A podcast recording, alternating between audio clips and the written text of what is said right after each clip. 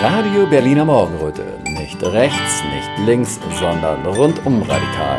Irgendwie schräg, aber nicht schief und äußerst interaktiv. Als alle dachten, nichts geht mehr, kamen wir. Jetzt geht die Sonne auf und ein neuer Podcast bricht an. Radio Berliner Morgenröte ist verbunden mit Walter van Rossum. Walter von Rossum, jetzt habe ich ganz vergessen zu recherchieren. Bist du Holländer wegen des Fans? Nein, ich bin am Niederrhein geboren. Es gab mal holländische Vorfahren, aber das ist lange her. Das waren böse Piraten. Ähm, nein, nein, ich bin Urdeutscher und kein Migrationshintergrund. Das waren böse Piraten. Hast du dich denn schon offiziell von denen distanziert? Nein, ich versuche immer noch, es gibt zwei Orte in den Niederlanden, die heißen Rossum, da will ich immer noch Steuern eintreiben, aber das, das, das gelingt nicht. Martin van Rossum hieß der, der, ja. der Ahne, der berühmte Ahne, der ist auch in den Niederlanden recht bekannt. Äh, der Punkt ist nur, Van Rossum klingt jetzt hier so ganz exotisch, aber in Holland ist es ein sehr geläufiger Name. Ja, ja. Genau. Ähm, jetzt mal für die paar Hörer, die vielleicht noch nichts von dir gehört haben, müssen wir vielleicht auch mal vorstellen. Du bist Journalist und Schriftsteller in erster Linie. Habe ich noch irgendwas vergessen? Nö, nö, nö. Also beruflich, nein. Das reicht ja auch, ne? Ja, ich würde sagen, ja.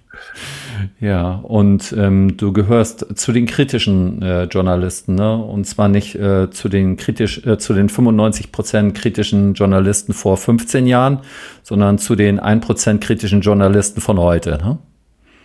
Gehst ähm, du von einem Prozent aus? Mein Gott, das würde ich aber deshalb sehr hoch gegriffen. Ach, ja, Mensch. Ich, kann einfach nicht anders als optimistisch zu sein. Hoffnung, ja, ja.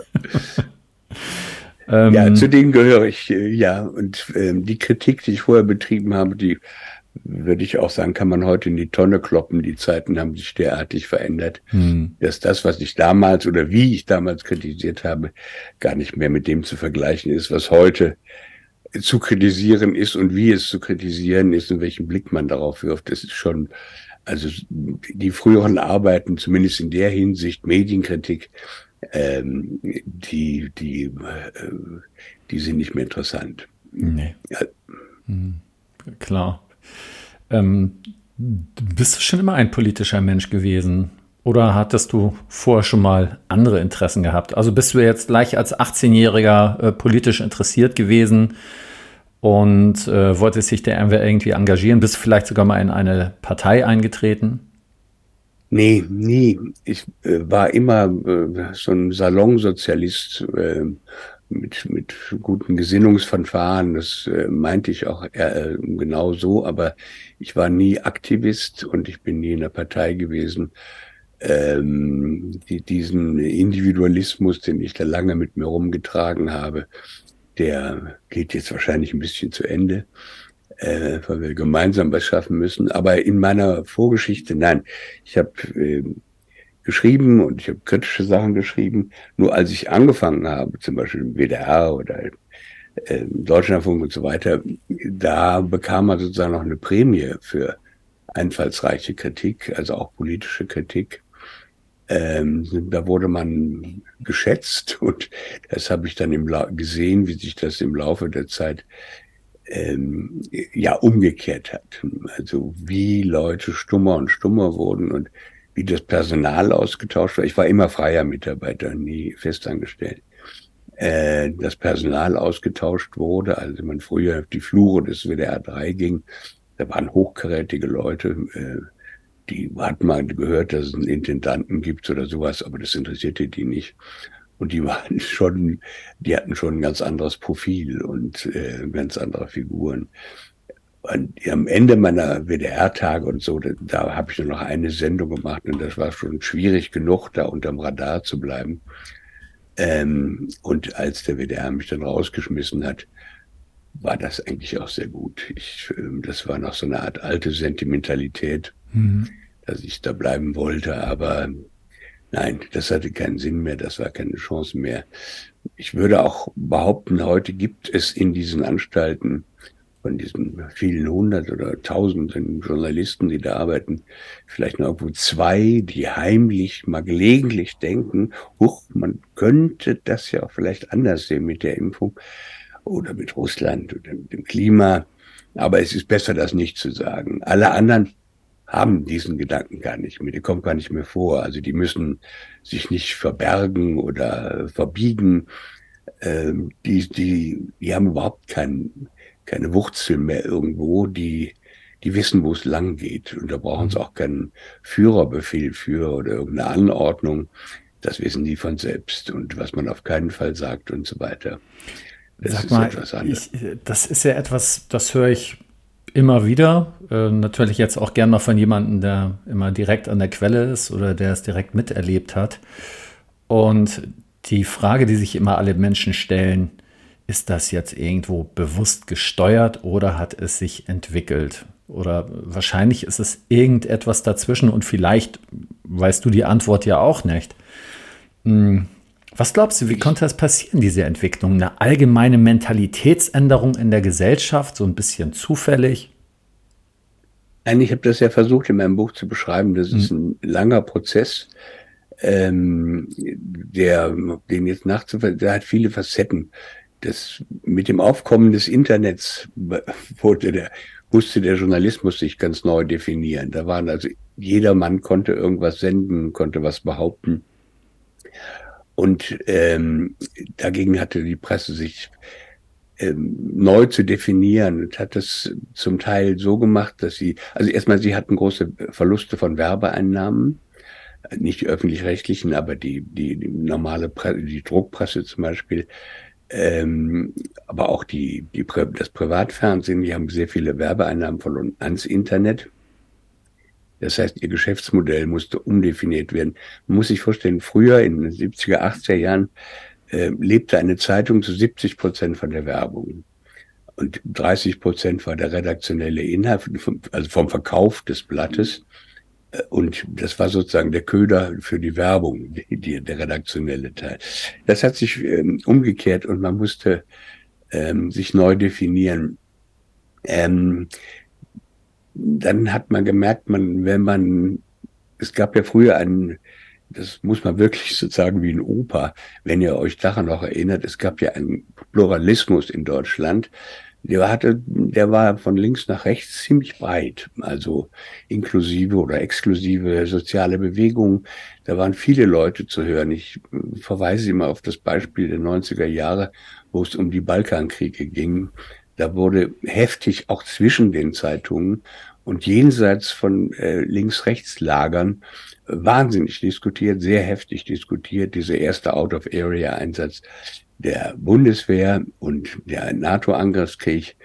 Und das verschwand danach. Das war dann genau die Zeitenwende. Dann kam Rot-Grün. Das, ähm, das Parlament ähm, wurde sozusagen zu einer einzigen Mitte ihrer selbst. Da gab es die Linke noch so ganz am Rand. Das war das, was heute die AfD ist. Äh, ansonsten ähm, war, war das eine, eine große Frikadelle, eine Meinungsfrikadelle, die, die sich hinterm Komma unterschied. Und die Presse hat dann insofern mitgezogen, weil sie den Pluralismus aufgegeben hat, der zwischen den Zeitungen bestand. Also man hatte die Frankfurter Rundschau, das las der Sozialdemokrat, die FAZ, das las der CDU-Wähler, der Süddeutsche, das waren die Liberalen äh, und so weiter und so weiter. Alle diese Zeitungen ähnelten sich ähm, immer mehr und mehr, weil man kapiert hat, man kann seine Zuhörer nicht mehr ähm, über äh, seine, seine Käufer nicht mehr gewinnen über den, äh, die politische Richtung und so weiter. Und alle haben sich sozusagen zur Mitte bekannt und haben das, das Spektrum des Parlamentarischen in ihren Zeitungen aufgemacht. Also man fand in der FAZ so viele grün-kritische Stimmen wie in der äh, Frankfurter Rundschau konservative Stimmen. So, und diese, diese Vereinheitlichung ähm, und die, dabei spielte, ja, schwer zu sagen jetzt, die, die, ähm, das Internet übernahm die, die, die Herrschaft, die Meinung ging immer mehr auf einen Punkt, dann kam 9-11. Das war das erste Mal, dass ich mitbekommen habe, dass jetzt hier wirkliches Verbot ist, aber man hätte nie eine Sendung mehr darüber durchbringen können. Ich habe, glaube ich, noch 2002 ein Gespräch mit Matthias Bröckers oder so geschafft, aber das, das war es dann. Das war so der Anfang vom Ende, dass die ähm, es gibt eine Anekdote, die erzähle ich auch in meinem Buch, die finde ich immer hochinteressant. Die stammt aus dem Buch von Klaus Kleber, dem äh, früheren ZDF-Enkermann bei den, beim Heute-Journal. Ähm, der berichtet darüber, wie das Buch Büchlein von Kleber heißt übrigens Die Wahrheit retten. Das sagt alles. Ein Journalismus, der behauptet, die Wahrheit zu haben oder zu retten, das ist, eine, ist an sich schon ein Akt der Verzweiflung oder jemand, der wirklich den, das Handwerk des Journalisten nie verstanden hat. Jedenfalls Kleber erzählt die Geschichte von dem äh, früheren Chefredakteur des ZDF Brenner, der wurde dann mal unter später unter komischen Umständen entlassen und galt so ein bisschen als Märtyrer des freien Rundfunks und sowas. Ist alles Quatsch. Das war wie so viele dieser Chefs ein Gutsherr, der sein Laden da äh, drastisch und autoritär reagierte und eine seiner ersten Amtshandlungen bestand darin, eine gut funktionierende Sendung ähm, abzuschaffen. Die hieß damals Frontal, hm, hm, hm. also Frontal gibt es ja heute noch. Das war ein Gespräch zwischen einem eher linken Redakteur und einem eher rechten Redakteur, Kienzler und Hauser. Ich weiß nicht, ob du dich daran noch erinnerst. Die haben sich heftig beharrt, ähm, aber waren beide ZDF-Redakteure. Und Brenner hat dann so wörtlich gesagt, er will nicht, dass das Haus, die Redakteure des Hauses sich sozusagen so parteilich darstellen. Ähm, das wurde fortan so die Maxime der ganzen Sache und hat sich dann immer weiterentwickelt. Ähm, also sozusagen auch wurde so trainiert, das Personal in den Rundfunkhäusern waren ähm, ja, waren immer mehr, ich sage jetzt mal ein bisschen blöde Nobodies, ähm, es gab die Formel von der ähm, Durchhörbarkeit im, im Hörfunk. Das heißt, man sendete auf einer Intelligenzfrequenz, wo niemand gestört wurde und man konnte das Radio den ganzen Tag laufen lassen. Also da ging es nicht um Profile und Kanten oder um Schwierigkeiten oder so, sondern um easy listening. Das war aber jetzt offizielle äh, ähm, das offizielle Programm. Und ja, und das wurde lange trainiert und die Funkhäuser waren gereinigt ähm, und die Zeitungen auch. Alles war eigentlich auf Kurs. Also das, das, dass man in der FAZ dasselbe lesen konnte wie in der Süddeutschen und in der Bildzeitung auch wieder dasselbe, auf einem anderen sprachlichen Niveau vielleicht. Ähm, das hatte sich schon lange eingebürgert. Was dann 2020 begann, ähm, das ist dann nochmal ein, ein, ein äh, Qualitätssprung oder ein Minderungssprung, mit dem ich niemals gerechnet hätte. Und deshalb habe ich auch gesagt, meine früheren Sachen ähm, sind in der Hinsicht völlig veraltet. Da hat der, der Journalismus ähm, sein Handwerk einfach gekündigt und sich ähm, zu missionarischen Vertreter bestimmter Haltungen gemacht. Und ich halte es für, da gibt's Sachen, die für mich immer noch nicht ganz verständlich sind. Ähm, also wenn man zum Beispiel daran erinnert, dass Tagesthemen und Tagesschau am 20. Januar 2020 aufgemacht haben mit der drohenden Pandemie aus China, da gab es da 200 Fälle oder zwei Tote, ähm, die haben dramatischst aufgemacht und fast jeden Tag. Und lange bevor die Politik, aber auch die Experten Alarm geschlagen haben, waren die auf Sender und haben sozusagen der Pandemie den roten Teppich ausgerollt. Die konnte gar nicht mehr nicht kommen. Das ist ein Punkt, den ich schwer verstehe. Ähm, den bringe ich damit im Zusammenhang, dass im Januar ähm, 2020 die, das äh, Weltwirtschaftsforum das Pressebulletin des, der Übung äh, Event 201 in New York veröffentlicht hat. Und zwar wenige Tage, also das hatte ja im Oktober, glaube ich, stattgefunden, Und wenige Tage vor dem Davos-Treffen im Januar, so 17. Januar, ähm, haben die dieses Pressebulletin veröffentlicht, ohne einen Zusammenhang mit den Ereignissen in China herzustellen. Den hat dann die Presse sehr schnell hergestellt und hat gesagt, das ist wie eine Ansage. Das ist meine Spekulation, warum die derartig früh flächendeckend und an prominenter Stelle und ähm, mit, mit dem grellstmöglichen Alarmismus auf Sendung gegangen sind. Das ist aber alles Spekulation. Ähm, der Punkt ist, dass, dass es einfach in ganz Deutschland so war und bei allen möglichen Sendern, bei allen möglichen Zeitungen. Und in meiner Theorie ist es so, dass man sozusagen nur ein Steinchen reinwerfen muss in den, in den Pool der Medienhäuser oder Pressehäuser, und dann wissen alle Leute, was zu tun ist und springen da auf. Es braucht sozusagen nicht die kontrollierte Ansage. Und wer da jetzt noch aus der Reihe tanzt, der fliegt. Ja. Und der fliegt entweder unauffällig oder es wird ein Zeichen gesetzt. Solche Leute wollen wir nicht mehr. Und ähm, da würden wir jetzt an der Stelle eigentlich auch zu dem Buch kommen, ne? Äh, weil da geht es ja letztendlich um Alternativen in Medien und Recht. Trotzdem bin ich vorhin über etwas gestolpert, wo ich gerne nochmal nachhaken würde. Äh, du mhm. hattest über dich gesagt, äh, du gehst jetzt von dem Individualismus über in das gemeinsame Schaffen. Das ist ja jetzt nochmal, äh, ähm, das ist ja jetzt nochmal ein ganz schöner Bruch im Leben. Aber was bedeutet das konkret für dich? Früher Individualismus, ist das äh, konkret auf dich bezogen? Naja, hm, dass man immer darauf geachtet hat, äh, naja, eine eigene Meinung zu haben oder dass man eher egoistisch von der Einstellung her ist und sich nur um sich selber gedreht hat. Ähm, was meinst du damit mit Individualismus? Ich, ich habe mich als den klassischen Intellektuellen verstanden, der ähm, le travail intellectuel exige la solitude, hat Sartre gesagt. Ähm, der Intellektuelle braucht Stille, Einsamkeit. Ich bin einfach Heimwerker gewesen, hm. hatte meine Beziehungen zu den Rundfunkhäusern. Es waren sehr freundschaftliche und sehr angenehme Beziehungen, aber ich habe zu Hause meine Sachen gemacht. Ähm, es gab dann später mal die Erfahrung, die ich dann auch sehr beglückend fand. Äh, das ist aber jetzt nur anekdotisch, wenn ich mal so Radio-Features machte. Das waren so fünf Tage Produktionen. Und dann arbeitete ich wirklich eng zusammen mit ähm, Toningenieur und äh, Tontechniker und Redakteur. Und man merkte, die Sendung entstand in der Zusammenarbeit. Also ich habe eine Vorlage gemacht, aber ich war hinterher immer verblüfft, was rauskam durch die anderen und mit den anderen. Und das fand ich immer äh, traumhaft. Aber sonst, es gab in meinem in meiner Arbeitssituation ähm, nichts anderes, also als dieses Zuhause sitzen, am Schreibtisch schreiben, lesen und das dann irgendwo produzieren. Wenn ich eine Literaturkritik für den Rundfunk gemacht habe, bin ich in WDR gefahren, habe die aufgenommen, vielleicht mit dem Redakteur mal geschwatzt. Äh, aber es war auch wieder ein Einzelverhältnis.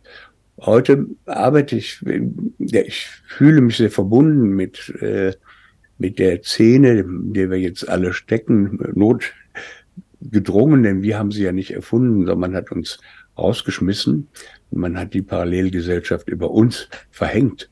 Und, ähm, und ich fühle mich da zum Teil sehr wohl. Ich fange an, die Probleme zu sehen, die es auch gibt. Ähm, aber es ist ein, ein, eine, wie ich finde, eine andere Art von Zusammenarbeit. Mir sagte letzte eine Freundin, ähm, aus der Oberwelt, die mich mag, aber mein, das, was ich sage, für Blödsinn hält. Sie hätte mal irgendeines meiner Gespräche auf Manova gesehen und gesagt, kann, könnte gar nichts damit anfangen. Mhm. Und da wurde mir auch klar, dass ich habe gar keine, ich suche gar kein Gespräch mehr mit der Oberwelt. Wir reden unter uns. Und das ist eigentlich auch das, was ich mit dem Buch will, dass wir ähm, sehen, dass wir eine Parallelgesellschaft sind, dass wir uns mal zur Kenntnis nehmen, wer ist denn da eigentlich überall? Was hat die geleistet, diese Parallelgesellschaft, mit welchen Herausforderungen musste die fertig werden? Und was muss sie jetzt machen? Also ähm, und bei der Arbeit an dem Buch habe ich war ich total verblüfft, wie viele das sind, äh, wie vielfältig und wie heterogen auch. Also da, da fällt ja vieles auseinander wir teilen ähm, in drei Punkten im Großen und Ganzen dasselbe Weltbild, also äh, Corona, Russland, äh, Klima. Das sind die Punkte, die nur uns einen, aber dann sehe ich da auch viele Leute, die gefallen mir nicht. Also, ähm, aber das ist ja ganz normal. Wir müssen ich jetzt mal anfangen. Darf ich zwischendurch mal kurz was einwerfen? Bitte, bitte. Ja, einmal ähm, die Erfahrung, die du eben gesagt hast. Ich glaube, die hat jeder von uns schon mal gemacht. Ähm, ich habe eine mh, hm, Schwägerin, die ich wirklich sehr gerne mag. Wir hatten nie viel über Politik und so geredet und im Grunde meine ganze Familie ist ja bei dem Narrativ mitgegangen und jetzt ist alles wieder etwas äh, ruhiger und man lächelt sich wieder auch an, man redet freundlich miteinander, nur nicht über bestimmte Themen. Und der hatte ich dann so ein Interview geschickt, was ich gemacht habe. Ich habe dann mal so angedeutet jetzt, was ich jetzt so mache. Ähm, und ich habe darauf überhaupt noch keine Antwort gekriegt. Und ähm, das ist so ein Interview, das ist so, so rausgegriffen aus meiner Welt. Und äh, wenn ich es jetzt genau überlege, hat die ja überhaupt keine Gelegenheit, sich dem irgendwo anzunähern. Das muss für sie so sein, wie als würde ein Außerirdischer was erzählen, ne? Wir haben andere Voraussetzungen, die, die brauchen wir nicht mehr diskutieren. Ja. Und auf denen aufbauen treten wir. Und das ist für Außenstehende äh, völlig ähm, irritiert. Ich habe das selbst vorher nicht wahrgenommen, wenn es diese vorne nicht gesagt hätte. Aber dann habe ich auch gemerkt, das würde ich dich jetzt fragen, ich habe auch keinen Bock mehr mit der Oberwelt irgendwelche äh, Kontakte, diplomatische Verhältnisse mhm. aufzunehmen. Ähm, meine Erfahrungen sind in der Hinsicht niederschmetternd. Ähm, du wirst angebläfft von kleinen Hirnzwergen, die dir irgendwelche Spiegel Online äh, um die Ohren hauen. Und ich sage, Leute, sag mal, habt ihr so noch im Karton? Also, und es wird sehr schnell wütend und ähm, auf, auf, auf eine Weise, die ich die nicht begreifen kann. Ich, ich bin, kann polemisch sein mit bestimmten Leuten, aber ich auch, ich kann auch sehr konziliant sein. Wir müssen nicht einer Meinung sein, aber es kommt immer eine, ähm, eine Wutwucht von irgendwoher, ähm, die sich dazwischen drängt und die auch das Zuhören verhindert. Und äh, ich weiß nicht, wie es bei dir ist. Also ob du einen, du, du hast ja diesen einen unbeantworteten Versuch gemacht.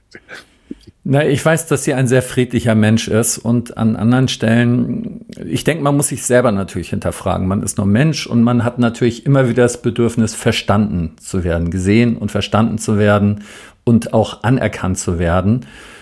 Und ähm, da macht man natürlich solche Versuche auf der einen Seite. Auf der anderen Seite haben wir natürlich unsere Parallelgesellschaft, wo wir verstanden werden. Ist aber vielleicht auch eine Gefahr, weil in dieser Parallelgesellschaft, da gibt's ja auch verschiedene Abstufungen von Meinungen zu verschiedenen Themen. Und da läuft man ja auch wieder erneut Gefahr, sich zu sagen, oha, bei dem bin ich jetzt mitgegangen, aber wenn ich bei den anderen nicht mitgehe, dann bin ich ja noch vielleicht aus dieser Parallelgesellschaft ausgestoßen. Also da muss man doch auch wieder aufpassen, oder nicht? Ähm, ja, aber das, das ist genau das, was ich meine. Die, die, wir waren so lange jetzt, sagen wir mal so zweieinhalb Jahre in, in einer Art ähm, äh, Vor Vorwärtsbewegung oder, oder in, wir müssen zusammenhalten und wir, die Einigkeit über diese Punkte war so stark und die Suche nach Reaktionen. Und jetzt ist der Moment gekommen, dass wir einfach sehen, dass wir eine große Community äh, sind, die sich selbst noch nicht kennengelernt hat. Also ähm, ich kenne einzelne Leute, finde die hochinteressant, aber ich jetzt ist der Zeitpunkt, wo ich sage, wir müssen diesem, diese Heterogenität auch, also das, was du meinst, äh, ich habe mit vielen Leuten wirklich nur diese, teile ich diese Grundüberzeugung. Und ähm, bei uns in der Szene turnen ein paar Leute rum, die gefallen mir gar nicht. Wir mhm. müssen lernen, diesen mhm. Pluralismus, äh, den es in der Oberwelt schon lange nicht mehr gibt, bei uns herzustellen, sicherzustellen, ähm, dass, dass ich mit einem AfD-Mann reden kann, ob ich und ihm auch sagen kann, ich finde gewisse Sachen, die im Parlament gesagt worden sind, von denen großartig und weil sie auch schon die einzigen waren. Aber äh, dann hört meine Gemeinsamkeit auf, dass muss möglich sein. Und mhm. ähm, dazu, also wir sind sozusagen gerade da drin, die Heterogenität wahrzunehmen, Ähm, aber wir müssen was damit machen. Also ja. wir müssen ähm, nicht Leute rausschmeißen, also dass das Canceln bei uns anfängt. Wenn ich manchmal die, die Kommentare unter meinen Gesprächen bei YouTube sehe oder so, das ist, da ist einiges an Kopfabstimmung und ähm, ähm, ah, du hast das Kritisches über die AfD gesagt, ähm, mit so einer Wut. Ähm, dann denke ich, ei, ei, ei, Leute, das, das müssen wir mal äh, hinkriegen.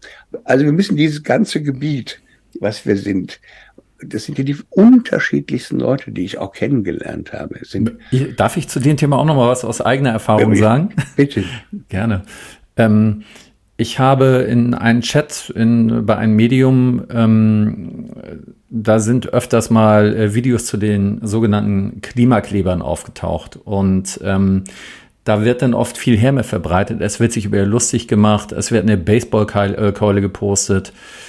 Und ähm, da bin ich einfach mal so testweise für die in die Bresche gesprungen oder was heißt in die Bresche gesprungen? Ich habe halt mal versucht, das differenziert zu betrachten. Und ich habe gesagt, das kann doch jetzt nicht angehen, dass wir mit so einer Art, äh, auf so eine Art und Weise mit Menschen umgehen, über Menschen reden und habe auch etwas Verständnis für die geäußert.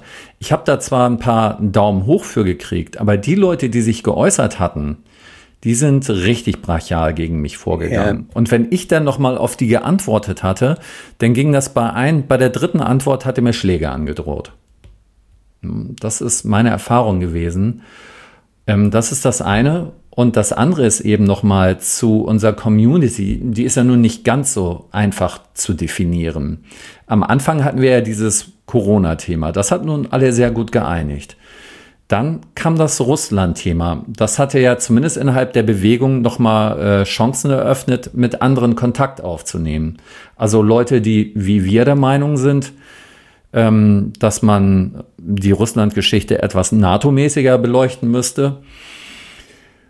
Und ähm, davon gibt es halt viele, die aber auch die Maßnahmen befürwortet haben. Ne? Und da gibt es ja auch in der Friedensbewegung, gab es ja auch Versuche oder gibt es ja immer noch Versuche zu fusionieren, miteinander klarzukommen und ähm, vielleicht sich dann irgendwann zu sagen, okay, wir gehen für das Thema auf die Straße oder, oder gegen das Thema, bei den anderen Sachen sind wir halt nicht einer Meinung. Aber die, die eben bei Corona noch mitgegangen sind, da sehe ich immer noch Probleme, dass die ein Teil dieser Parallelgesellschaft werden könnten da, da ist ja vieles, ich sage auch immer, die, die, die, du wirst nicht Mitglied der Parallelgesellschaft, indem du jetzt irgendwie Barrikaden errichtest oder tolle Pamphlete schreibst. Geht darum, dass du ein innerliches Nein äh, errichtet hast in dir. Und das ist die, die Hauptleistung. Also dieses Abstand nehmen von sich und sagen, nein, hier stimmt was nicht. Und ähm, das sind Leute, das sind dann auch wieder bei den YouTube-Kommentaren sich, die sind einfach dankbar, dass es uns gibt, weil sie sich sonst irre fühlen würden. Wir haben eine Kommunikation aufgebaut, wir haben ein, wirklich fast schon unübersehbares äh, Mediennetz aufgebaut von einer wahnsinnigen Vielfalt. Und das ist wahnsinnig wichtig, dass die Leute sagen, Stimmen hören, die ähm, sagen, ihr, ihr seid nicht bekloppt, wir haben auch ganz gute Argumente und so weiter und so weiter ähm, die, die, ich hatte befürchtet, auch bei Russland, es gibt viel mehr Absplitterung oder Neusplitterung. Die, die waren ganz unwesentlich. Und man muss sehen, bei Corona war die Zustimmung der Bevölkerung, das Vertrauen in den Staat ähm, sehr hoch. Die, der, der hat die ganze Angstpolitik, die ganze Angstinszenierung wahnsinnig gut geklappt. Mittlerweile bröckelt das wahnsinnig. Also dieses Misstrauen in den Staat, das ist ja auch letztendlich irgendwo vermessen worden, wie auch immer tauglich solche Befragungen sind. Da waren 70 Prozent der Deutschen haben kein Vertrauen mehr in den Staat. Ähm, und das sind Leute, die, die sozusagen äh, nicht, noch nicht Mitglied der Parallelgesellschaft sind oder noch nicht sich abgedreht haben, aber so viel Zweifel haben, dass die, und es wird ja weitergehen, also der Beschuss dieser Aus, diese die Serie von Ausnahmeregimes, ähm, dass sie nicht mehr mitmachen und einen, einen Ausweg suchen.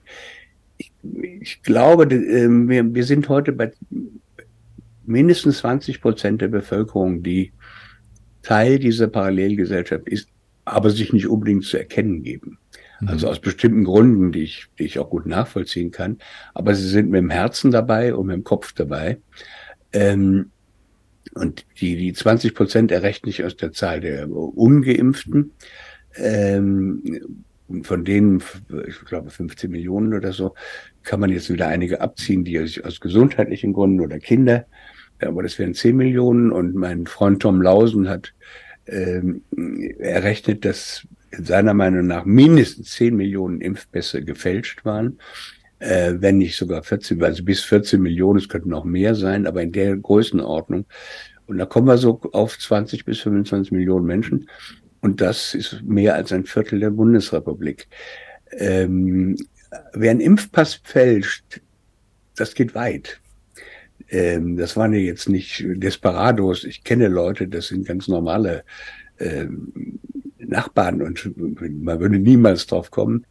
Das ist ein, wie, man hat es ja auch gesehen, wie das geahndet wird und wie das zum großen Delikt gemacht worden ist. Das ist dann schon ein Bekenntnis. Die sind nicht organisiert, aber ähm, die, die gehören auch irgendwie dazu. Es sind nicht mhm. nur die Sender oder die sichtbaren Leute.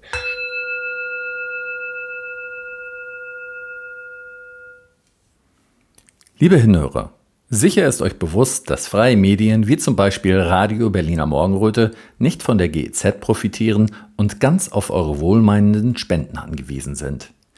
Wenn euch also gefällt, was euch bei RBM serviert wird, freuen wir uns über einen kleinen Anerkennungsbeitrag.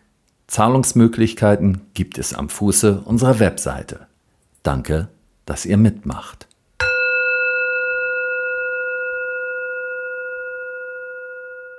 Ähm, und mein Freund Uli Gaussmann, der schreibt ja sozusagen das Nachfolgebuch über Wirtschaft und Finanzen. Und da, da war ich auch nochmal total verblüfft, wie viele Leute sich längst vom Acker gemacht haben, ähm, sich unabhängig gemacht haben, energieunabhängig mit äh, eigenem Geld und mit eigenen ähm, Genossenschaften, nein, das ist mehr als Genossenschaften, ähm, so sehr hoch organisiert, nicht so ein bisschen hippie-mäßig, wir werden, machen uns mal unabhängig, ähm, wie viele es da schon gibt, also real gibt und wie viele Projekte unterwegs sind, ähm, da ist auch noch einfach viel zu diskutieren. Wie ist das mit den Kryptowährungen und so weiter und mhm. so weiter. Aber das wird der Uli, der, der mal erzählen müssen. Ja, ähm, ähm, ich, ich möchte dazu noch mal was sagen. Wieder auch an der Stelle. Da gibt es ja auch wieder Überlappungen in die andere Richtung. Es gibt diese Genossenschaften, es gibt Solaris und ich will jetzt mal ganz neutral sagen, aus eigener Erfahrung habe ich den Eindruck, dass die teilweise jetzt Mainstream-tauglich werden wollen. Das heißt, ähm, da hört man dann Sachen wie, na, wir wollen jetzt mal raus aus der Blase und deswegen überlegen wir uns jetzt, wem wir Interviews geben, obwohl die aus der Bewegung heraus entstanden sind.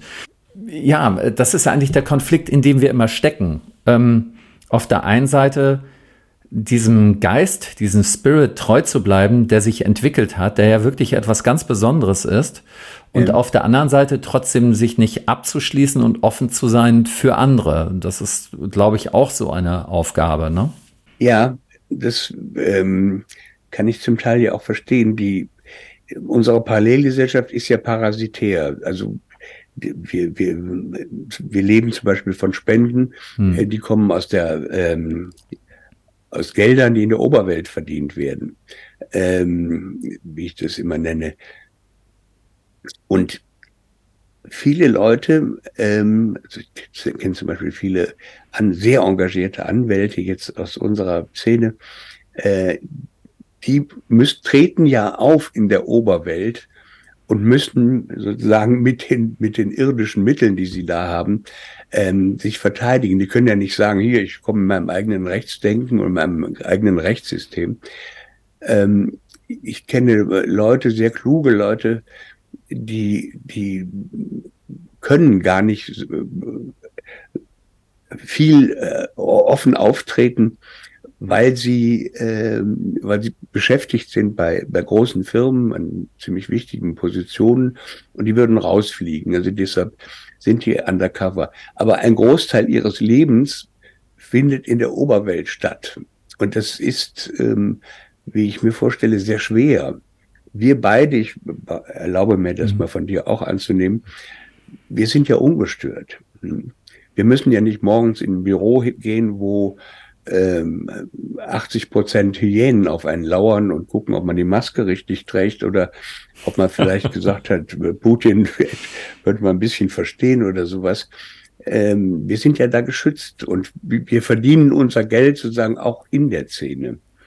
Hm, woher das Geld dann kommt, ist was anderes. Aber ja, es gibt immer noch welche, die, und das wäre ja auch zu klären, die sagen, die Parallelwelt ist äh, vorübergehend. Also mhm, wir werden genau. das reparieren, mhm. den Bruch reparieren. Ähm, das ist eine wichtige Sache. Ich glaube nicht, dass der reparabel ist. Ich glaube, dass es eher weitergeht, dass sehr bald äh, die Zügel erheblich angezogen werden und das Maß an Repression zunimmt, das Ausnahmeregime immer neue Themen findet und immer neue Zuspitzungen findet. Ähm, und für ich, für meinen Geschmack, ich ähm, möchte an diese alte Welt nicht mehr anknöpfen, ich möchte da gar nicht mehr vorkommen. Ja. Äh, aber es gibt bei, bei den anderen Leuten, die sich da tummeln müssen, die haben vielleicht noch nicht den Schritt gemacht, weil sie ja auch da oben leben müssen. Klingt immer so komisch da oben. Ähm, dass es auch wieder eine Norm, eine andere Normalität, eine alte, eine verbesserte alte Normalität gibt. Und darüber wäre ja auch zu reden. Ja. Ähm, du hast gerade was von Zügel anziehen gesagt und äh, ja, Regime. Jetzt ist ja so die Sache, es sind auch viele in der Bewegung der AfD gegenüber misstrauisch. Nicht jetzt, weil sie meinen, die sind zu rechts oder sowas in der Richtung, ähm, sondern dass die AfD im Grunde auch vom System profitiert und ein Teil des Systems ist und sobald die AfD eventuell auch einen Anteil an der Macht hätte, denn auch genauso agieren würde wie die anderen. Äh, ich persönlich, ich finde das jetzt im Moment gar nicht mehr bei den Umfragen so unrealistisch, äh, wie die sich da nach vorne bewegen.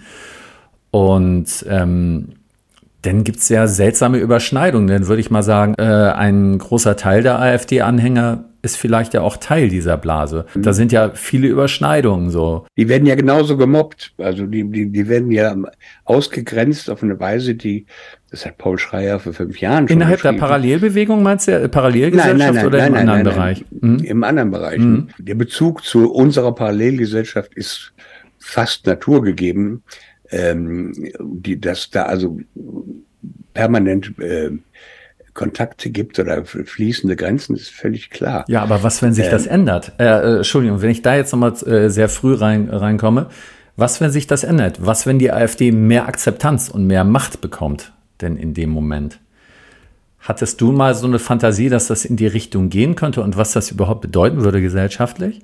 Ja, äh, ich ich glaube, dass viele Leute wirklich die AfD aus Protest wählen. Also ich persönlich glaube überhaupt nicht mehr an den parlamentarischen Raum. Ja, den kann ich nur noch strategisch denken, aber nicht mehr als ähm, irgendwas an das, was ich anknüpfen könnte. Äh, ich glaube, dass die, die AfD, wie fast alle Vorgängermodelle, in dem Moment, wo sie reale Regierungschancen sieht, das kann man bei den Linken sehen, die haben in welchem irren Tempo die linke Positionen vergessen haben, ausgeräumt haben, um regierungsfähig zu sein, die jetzt wenigstens bei der Russlandfrage dann wirklich das, was sie jahrelang gepredigt haben, hätten wiederfinden können. Nein, sie haben das alles von sich abgeworfen.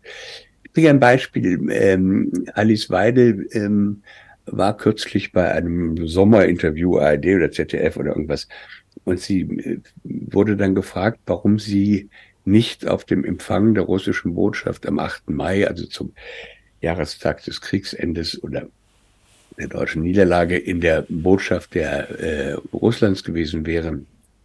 dann hat sie gesagt, das ähm, hätte sie für unangemessen, an, an einem solchen Tag in die Botschaft zu gehen, wo der Sieg über Deutschland gefeiert worden wäre und schließlich wäre, die, wäre Russland ja auch Besatzungsmacht gewesen.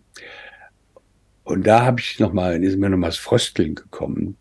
Ähm, ich meine, sie war deshalb nicht da, weil sie jetzt wegen des Ukraine-Kriegs sich nicht da so äh, exponieren wollte.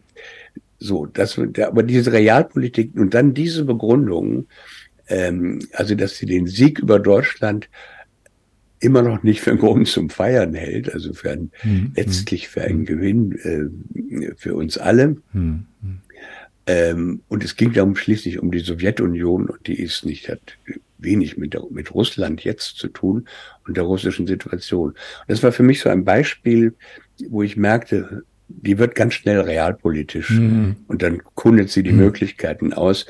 Und die, ich habe manchmal auch den Eindruck, es sind nur sehr wenige Leute in der AfD, die wirklich zu den Themen äh, Russland, Corona oder äh, Klima dezidiert Stellung beziehen.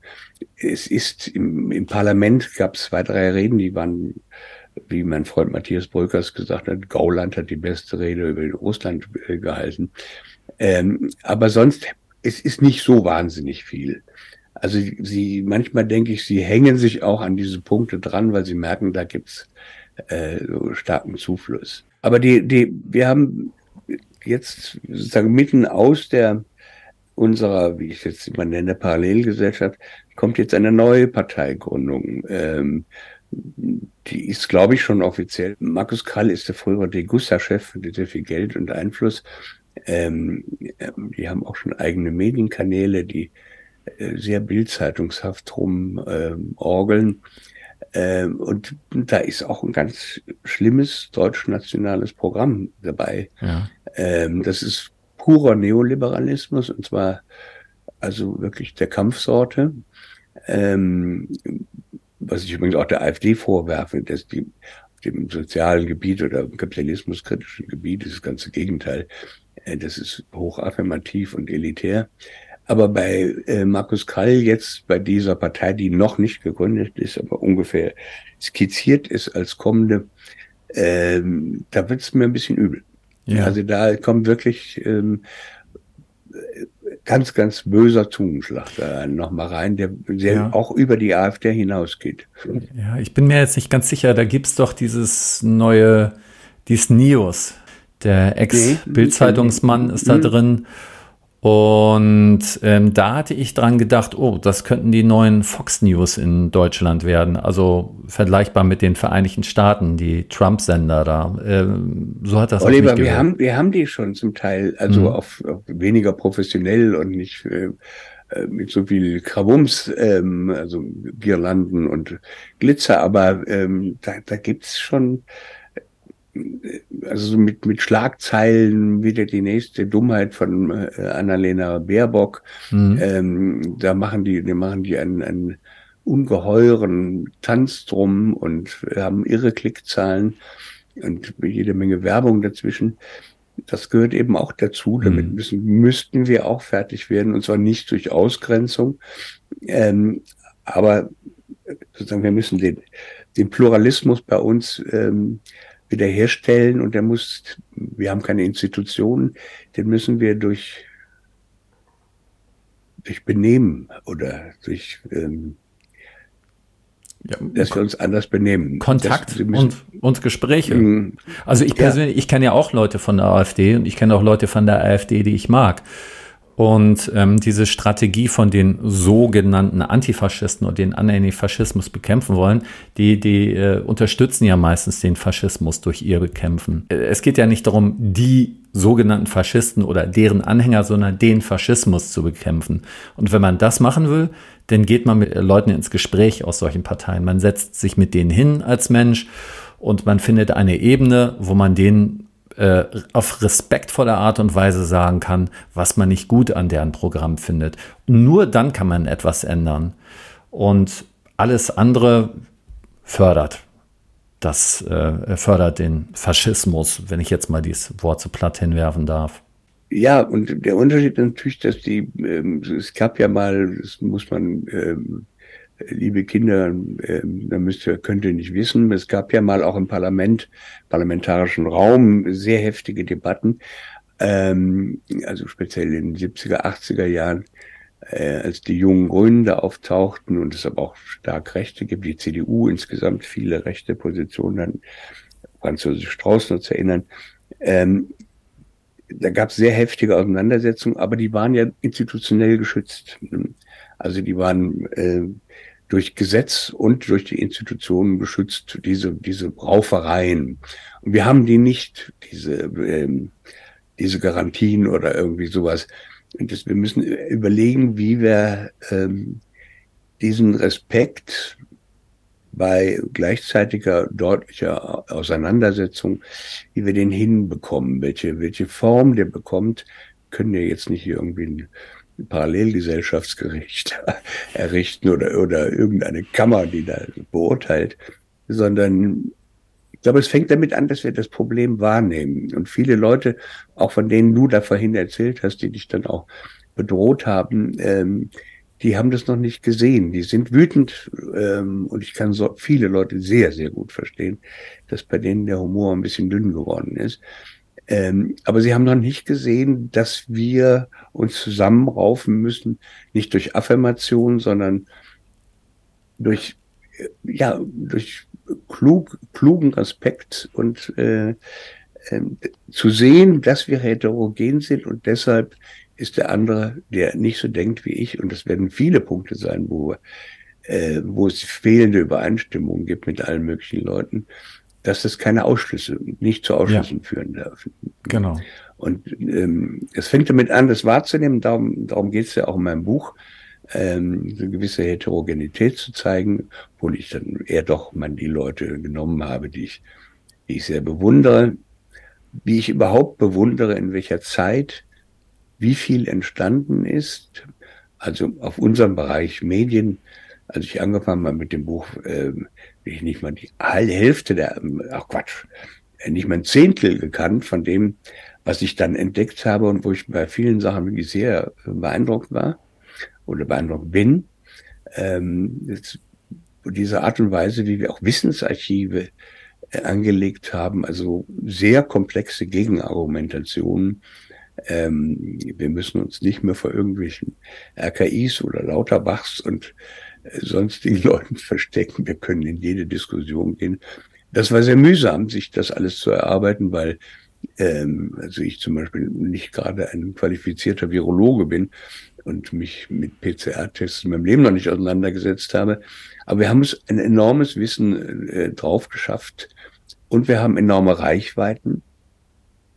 Und wir haben mit einer neuen Form von Repression zu tun, die es vorher nicht gegeben hat. Also eines meiner Lieblingsbeispiele ist die, die ähm, Zerschlagung von Ken FM, Ken Jebsen, also seinem, mhm. seine, ähm, seiner Plattform, die es ja schon vor Corona gegeben hat, die aber 500.000 Abonnenten hatte und insofern äh, sehr wichtig war, inklusive des äh, an Folter grenzenden Mobbings von, von kennen oder K-Bahn, wie er, wie er heute heißen will. Ähm, das sind ganz neue Sachen, die hätte ich vorher auch für ausgeschlossen gehalten. Wir haben neue Mediengesetzgebung, ähm, wir haben neue Strafgesetzparagraphen, ähm, wir haben eine Justiz, die, die ich völlig äh, von, von rechtsstaatlichen Grundsätzen gelöst hat, also Verhältnismäßigkeitsprinzip ist mutmaßlich gab es Zehntausende von Hausdurchsuchungen ja. wegen irgendwelchen Aber scheiß Gesundheitspässen und so. Zu den Mediengesetzen habe ich mal eine Frage, weil das müsste ja ein Fachbereich sein. Du hast ja Alternativen in Medien und Recht geschrieben. Mhm. Kannst du mal ein Beispiel vielleicht daraus nennen, von so einem neu geschaffenen Mediengesetz, was einen starken Einfluss hat? Ähm, ja, es gibt jetzt seit, ähm, das ist leider noch nicht in meinem Buch, das habe ich zu mhm. spät gesehen, seit August 23 äh, die, EU, von Seiten der EU eine neue, das weiß ich den Namen nicht, eine neue Zusammenarbeit, die hat es natürlich vorher auch schon gegeben mit den sozialen Netzwerken und es gibt ähm, also allein die ganze Stimmung, was ist Fake News und nicht. Mhm das ist unglaublich, dass sowas äh, behauptet wird. Wir hier, Staat kann jetzt sagen, das ist falsch und das ist richtig. Ähm, das, was ja jetzt rausgekommen ist in, in, der EU, das habe ich bei meinen eigenen Sendungen erlebt. Mhm. Da gingen nämlich seit einigen Wochen die Klickzahlen blieben deutlich unter und ich habe da mit dem Nico Riedel ähm, gesprochen, der mit dem Redakteur, der sich auch um die Videos kümmert, sagte, ja, ja, das geht uns allen so. Das ist Shadowbanning. Mhm. Das ist eine der neuen Waffen, ähm, die da in der EU geschmiedet worden sind. Dummerweise weiß ich jetzt nicht, wie das, ähm, wie das Gesetz heißt hm. äh, oder die Verordnung heißt. Ähm, du, ohne dass du es merkst, und es wird ja natürlich auch nicht gesagt, dein Video wird nicht gelöscht, aber es wird nicht mehr überall angezeigt. Es wird nur noch, wenn die sehen, etwas geht hoch, dann auf einmal bleibt es stehen. Also nur ganz wenige. Du rufst das auf, also wenn du nicht direkt den, die, die URL hast, wenn du das suchst über Google oder sonst wo, du findest es nicht mehr. Ähm, das ist Shadow Banning. Das ist eine der neuen sozusagen hintenrum Maßnahmen, dieses brachiale Löschen, also auf YouTube sind ja 2020, glaube ich, neun Millionen Videos gelöscht worden. Ähm, das sind neue Techniken. Hast du zu sowas in deinem Buch auch Antworten? Also wie man damit umgehen könnte oder was wir Nein, aber dass wir, die, dass wir ähm, die Fragen stellen müssen, wie kommen wir, sagen, wie kriegen wir autonome ähm, nicht knackbare Serversysteme genau. hin. Mhm. Ähm, wie, was können wir zusammenschalten? Ähm, das sind sehr schwierige technische Fragen. Ähm, ich, ich frage nur, das nur, weil es wird noch, wird härter kommen. Also, ähm, wie Sie abgeschaltet haben. Und die, die, es gibt, seit dem alten Rundfunkstaatsvertrag gibt es einen neuen Medienstaatsvertrag, der hauptsächlich für die, ähm, fürs Internet gilt. Und ähm, der steckt voller Formulierungen. Also man hat Ken zum Beispiel, also den Sender zugemacht. Jetzt muss ich mal sehen, ob ich das hinkriege, weil da, da wurden drei Beiträge beantra äh, be, be, beanstandet, weil, und einer von Wodak zum Beispiel, da geht es nicht darum, dass Wodak was Falsches sagt, sondern dass dem Plattformbetreiber die journalistische Sorgfalt pflegt beim, beim Senden dieses äh, Beitrags.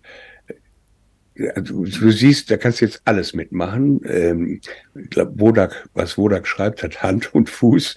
Man kann ja anderer Meinung sein.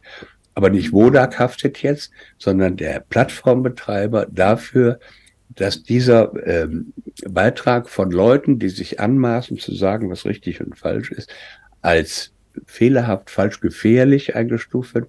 Und das ähm, geht nicht nur um den einen Beitrag, sondern wenn du davon drei hast, wird der Sender geschlossen, äh, die Plattform geschlossen. Also mich erinnert das, das, sind, das, ja, mich erinnert das so ein bisschen an Restaurants, von denen die Leute insgeheim wissen, da werden Leute mit ohne Masken äh, akzeptiert und plötzlich äh, taucht das Hygieneamt auf weil äh, das Hygieneamt, das findet immer irgendetwas. Da, äh, man kann da gar nicht perfekt sein. Irgendwas ist immer zu finden. Und das ist, glaube ich, das gleiche Prinzip, ne? Ja, aber also auf einem Bereich, ähm, du musst dir vorstellen, also einerseits die, die Anmaßung äh, zu wissen, was richtig und falsch ist. Ähm, und die ist, das ist ja nicht eine Meinung oder, oder von ein paar Leuten vertreten, die ist ja gesetzt, also gegen Fake News und gegen Desinformation, natürlich russische Desinformation. Ähm, und dass man dann äh, Begriffe hat, also dass man nicht sagt, hier ist ein, Begr ein Text zu beanstanden. Nein, Wodak ist ein böser Text. Und dann kannst du die Plattform damit schließen. Also wie willst du denn Ken Jebsen nachweisen, dass er keine journalistische Sorgfalt mhm. ähm, aufgebracht hat, um diesen Beitrag zu senden? Wenn du in der, in der Rechtsabteilung da in meinem Buch die ähm, verfassungsschutzrelevante Delegitimierung des Staates. Du musst dir die Begründung dieses Beobachtungsfelds, so nennt der Verfassungsschutz da, das einfach mal durchlesen.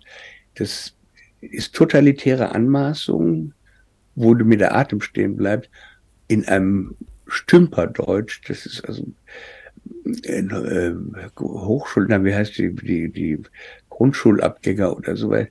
Ein, ein radebrechender Irrsinn, der weder logisch ist noch sonst was, aber damit kannst du alles machen. Ähm, wegen dies, solcher Sachen, Verfassung, äh, verfassungsschutzrelevanter Delegitimierung des Staates, ähm, ist mein Freund Michael, Michael Mein, jetzt der Professor in München ist für Medienwissenschaften, steht ganz kurz davor, seinen Job zu verlieren, mhm. auch seine Altersbezüge damit kannst du alles machen. Ähm, StGB 130, ähm, die sind so schwammig formuliert. Also nochmal der Verfassungsschutzbericht sagt zum Beispiel, wenn in einer Aufzählung von Bankiers der Begriff, der Name Rothschild fällt, hast du es klar mit Antisemitismus zu tun. Mhm. Und da wird es einem Angst und Bange. Ja. Und das, ja. Ist, das ist jetzt nicht irgendwie, ich, das ist der offizielle Verfassungsschutzbericht, wo ich nur sagen kann, das ist auch eine Bildungskatastrophe, wie man so schlechtes, dämliches Deutsch schreiben kann, mhm. so schlecht denken kann. Ähm, das ist Folter durch und, Dämlichkeit. Ja. Also Do Do Doofheit tut ja weh. Ja. No. Ähm, ich würde jetzt gerne mal noch mal zum Abschluss ein bisschen was über den Massel Verlag und über eure äh, Reihe The Great Reset hören. Also erstmal den Massel Verlag. Wie bist du an den rangekommen oder kannst du mal was über den sagen? Ich glaube, es ist ein bisschen zufällig. Der von mir sehr geschätzte Michael Andreck, der ist auch Autor bei der Berliner Zeitung mhm. und ähm, veröffentlicht einige sehr kluge Sachen. Er ist Philosoph der hatte mit denen gesprochen und äh, weil, er, weil er selbst für sein Buch einen Verlag suchte. Und ähm, dann telefonierte ich mit André und dann sprachen wir darüber. Und ähm, so kamen wir in Kontakt und ich der Rubicon Verlag, wo ich ja meine letzten beiden Bücher gemacht habe, das ist eine Katastrophe geworden durch den Verleger, der schlicht und einfach äh, durchgeknallt ist auf eine ganz furchtbare, dramatische Weise. Und ich suchte einen neuen Verlag und ähm, jetzt ehrlich gesagt, in früheren Zeiten hätte ich jetzt, meine früheren Bücher sind bei Fischer oder Rowold oder Surkamp erschienen, egal. Ähm, da könnte ich heute nicht mal mehr anrufen, die würde ich mich nicht mehr mhm. durchstellen. Und ich hatte keine Lust, mich jetzt irgendwie nochmal um Verlage zu kümmern und ähm, und dann habe ich, der, der, der Martin Sell ist ein ähm, hochsympathischer Mensch, der hat noch nicht viele Bücher gemacht. Das merkt er jetzt auch gerade, dass da so ein paar äh, Bannen gibt und bemüht sich, ähm, das zu verbessern. Das ist nur intime Zusammenarbeit und ich glaube festgestellt zu haben, ist, dass mein Buch wird in der Oberwelt nicht erscheinen in irgendeiner Form. Es wird wahrscheinlich nicht mal in Buchhandlungen ausliegen. Und wie ich das höre, wenn manche Buchhandlungen äh, bestellen das, wenn Kunden kommen, sagen, das sowas bestellen wir gar nicht erst. Mhm. Ähm, es, es kursiert ja nur in unserem Kreisen und die, die, ähm, sagen, die Möglichkeit dafür Werbung zu machen, das können, müssen wir so machen, wie, wie ich es äh, mit den anderen Büchern auch gemacht habe. Wir können keine es gibt keine anderen Möglichkeiten. Und dann ist es eigentlich ziemlich egal, ob das ein eingeführter Verlag ist. Ähm, der ähm, Martin Sell, so heißt der Verleger, ist auch ein, äh, ein vernarrter Büchermacher. Er liebt Papierqualität, ähm, gibt sich wahnsinnig viel Mühe mit dem Layout, mit ähm, mit dem Satz und so weiter und so weiter. Das gefällt mir sehr. Also der ist, der will nicht die schnelle Nummer machen. Und ähm, bis jetzt ist das alles so, wie man sich das wünschen kann. Es ist freundlich und ähm, großzügig und sympathisch. Schön. Und weißt du, wer auf die Idee mit dieser Reihe gekommen ist? ist äh, kommt ihr jetzt ganz allein von ihm oder seid ihr da gemeinsam irgendwie nee, drauf gekommen? Das, ähm, ich mache ja auf Manova so eine Gespräch, so eine Talkrunde, mhm. The Great Reset. Das mhm. ist die Versuch einer Antwort auf Klaus Schwab, The Great Reset, also ähm, wir sitzen und ähm, dann ähm, wollte ich das Buch zusammen mit Uli Gaussmann machen und dann hatte der Martin Sell die sehr gute Idee, wir machen zwei Bücher da draußen, wir machen eine kleine Reihe da draußen. Mhm. mhm. Da, wenn das ein bisschen funktioniert, dann können wir noch andere ähm, hinten anschließen. Und das ist tatsächlich, weil ich habe jetzt ja nur Medien und ähm, Recht gemacht und auch nur Ausschnitte davon, eben äh, weil es wirklich sehr viel mehr ist, als ich da erfassen konnte oder als in dieses Buch gepasst hat. Uli Gaussmann, das ist schon wieder viel länger, das Buch, äh, mit all den äh, Leuten, die er da, was er da alles gefunden hat und alles getroffen hat. Und wie weit das schon ist. Manches ist ja auch schon lange vor Corona entstanden. Und es gäbe in der Richtung, also sozusagen, was wollen wir unsere unsere Wunschprogramme jetzt, wie soll ein Gesundheitssystem aussehen? Das wäre zum Beispiel ein, ein, ein nächster Band ähm, und so weiter und so weiter. Also so eine Art ähm, ja, Programmschriftenreihe unserer, unserer Szene, die, die Vorschläge, also besichtigt, was haben wir, ähm, was, äh, mit was haben wir zu kämpfen und äh, wie müssten wir uns ausrichten, um das erfolgreich zu machen. Alles klar. Dann bedanke ich mich ganz herzlich für dieses Interview. War mir auch eine Freude, lieber Oliver.